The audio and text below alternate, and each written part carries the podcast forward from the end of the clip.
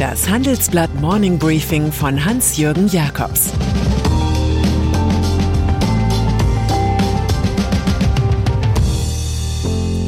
Guten Morgen allerseits. Heute ist Donnerstag, der 12. August, und das sind heute unsere Themen. Doppelte Schocknews für Putin. Seehofers Afghanistan-Kehrtwende und DAX-Ranking. Höttges ist der beste Rhetoriker. Schocknews für Putin. Russlands Präsident Wladimir Putin muss derzeit zwei schlechte Nachrichten aus Deutschland verkraften, wenn sie so stimmen, wie sie verbreitet werden. Schocknews Nummer eins: Die Bundesanwaltschaft ließ einen Mitarbeiter der britischen Botschaft in Berlin arretieren. Der Mann, wohnhaft in einer Neubausiedlung Potsdams, soll einem russischen Geheimdienst Dokumente verkauft haben. Spätestens seit November 2020 soll der Brite ein Zuträger des Systems des Ex-KGB-Agenten Putin gewesen sein. Shock News Nummer 2.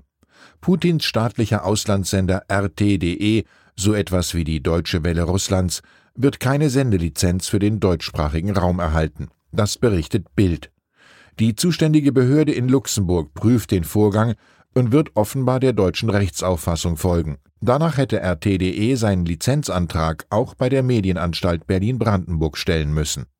Zur besseren Einordnung zitieren wir Leo Tolstoi. Wenn man glaubt, dass das menschliche Leben durch den Verstand regiert werden kann, so wird damit die Möglichkeit des Lebens aufgehoben. Hafen macht dicht. Eine weltweit reibungslose Weltwirtschaft ist das Ziel großer Staaten wie der Bundesrepublik gewesen. Nun aber schauen jene Globalisten ungläubig auf den chinesischen Küstenort Ningbo Sujan. Mit einem Jahresumschlag von 1,17 Milliarden Tonnen ist das der größte Hafen der Welt. Der Port nahe der Millionenmetropole Shanghai ist seit Mittwochmorgen geschlossen. Nachdem ein Arbeiter in einem Wohnheim positiv auf das Coronavirus getestet worden war, blieb als Ausweg einstweilen nur Schiffe abzuweisen. Vor Ningbo warten inzwischen 35 Containerschiffe auf die Einfahrt, in der gesamten Bucht sind es 94. Sollte die Hafensperrung längere Zeit andauern, könnte der internationale Seehandel erneut aus dem Tritt geraten. Das analysiert mein Kollege Christoph Schlautmann.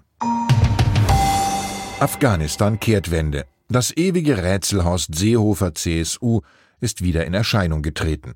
Tagelang hatte der scheidende Bundesinnenminister in alle Mikrofone der Republik erklärt, es würden weiter Menschen nach Afghanistan ausgewiesen. Da war die Taliban schon auf dem Vormarsch. Gestern die Kehrtwende.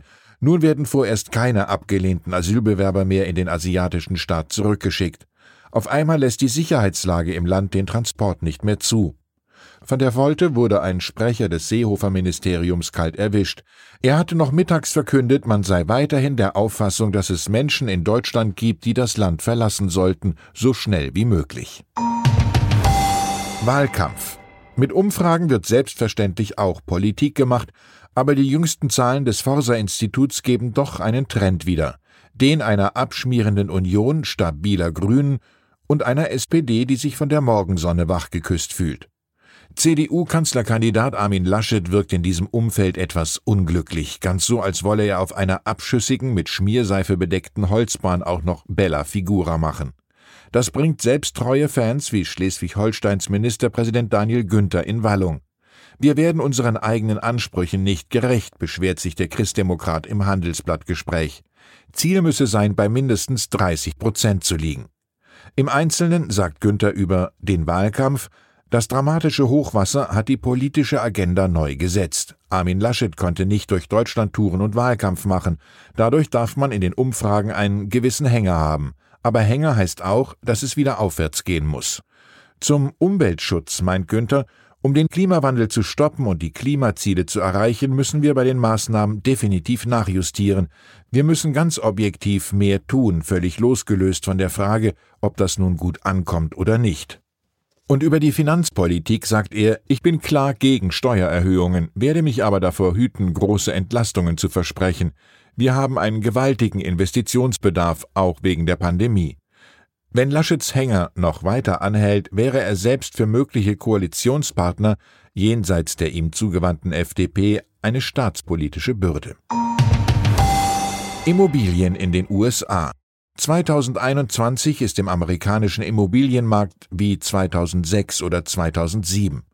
Die Gebäude sind so teuer, dass Kaufwillige nicht zum Zug kommen und immer mehr Amerikaner einfach vom Markt verdrängt werden. Im Mai waren die Preise hier im Vorjahresvergleich um 16,6 Prozent hochgeschnellt. Bezahlbare Häuser aber gehören quasi zur DNA des Landes. Eine Konsequenz sind nun rapide steigende Mieten. Mohamed El Erian, ökonomischer Chefberater der Allianz, wird im Gespräch mit uns deutlich. Wir befinden uns am Anfang oder vielleicht auch schon mitten in einer Blase auf dem Häusermarkt. Keine Frage, diese Blasenbildung ist der Kollateralschaden einer ultralockeren Geldpolitik, die von Niedrigstzinsen nicht mehr loskommen kann. Bester Rhetoriker. Wenn Reden Gold ist, machen die CEOs börsennotierter Firmen auf Hauptversammlungen womöglich die beste Werbung für ihren Arbeitgeber. In unserem Rhetorik-Ranking 2021 liegt erneut Telekom-Chef Timotheus Höttges vorn, wie so oft davor. Eine Jury des European Speechwriter Network hat die Auftritte der DAX-Manager analysiert. Die Universität Hohenheim liefert die Verständlichkeitsanalyse. Höttges sei in fast allen Disziplinen der Beste, lobt Juryleiterin Tanja Faust. Er überzeuge mit seinem Wissen um Wirkung, der Vorsicht vor Verstellung und dem Aufbau von Bindungen. Auch sprachlich hebt sich Höttges vom Insider-Kauderwelsch mancher Kollegen ab. Höttges vermeidet konsequent Fachvokabular, sondern spricht anschaulich, ohne floskelhaft zu sein. Hinter dem Telekom-Mann folgen in der Aufstellung der Redetalente der deutsche Börsechef Theodor Weimer, BMW-Lenker Oliver Zipse und VW-CEO Herbert Dies. Alle eint das Wissen um eine von Cicero verbreitete Grundthese. Reden lernt man nur durch Reden. Und dann ist da noch Sizilien. Die schöne Insel lockt Touristen mit unberührten Sandstränden und antiken Städten wie Agrigento oder Syrakus. Dort maßen die regionalen Behörden nun Temperaturen von noch unbestätigten 48,8 Grad. Das wäre ein neuer Hitzerekord für Europa. Der letzte Topwert war 1977 in Griechenland mit 48 Grad festgestellt worden. Das Hoch Luzifer wird in den nächsten Tagen gen Norden ziehen, etwa in die Toskana. Die Gefahr von Waldbränden zieht mit.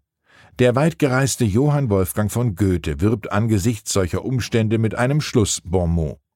Italien ohne Sizilien macht gar kein Bild in der Seele, hier ist erst der Schlüssel zu allem. Ich wünsche Ihnen einen inspirierenden Tag mit viel Gefühl für Schlüsselereignisse. Es grüßt Sie herzlich Ihr Hans-Jürgen Jakobs. Das war das Handelsblatt Morning Briefing von Hans-Jürgen Jakobs, gesprochen von Peter Hofmann.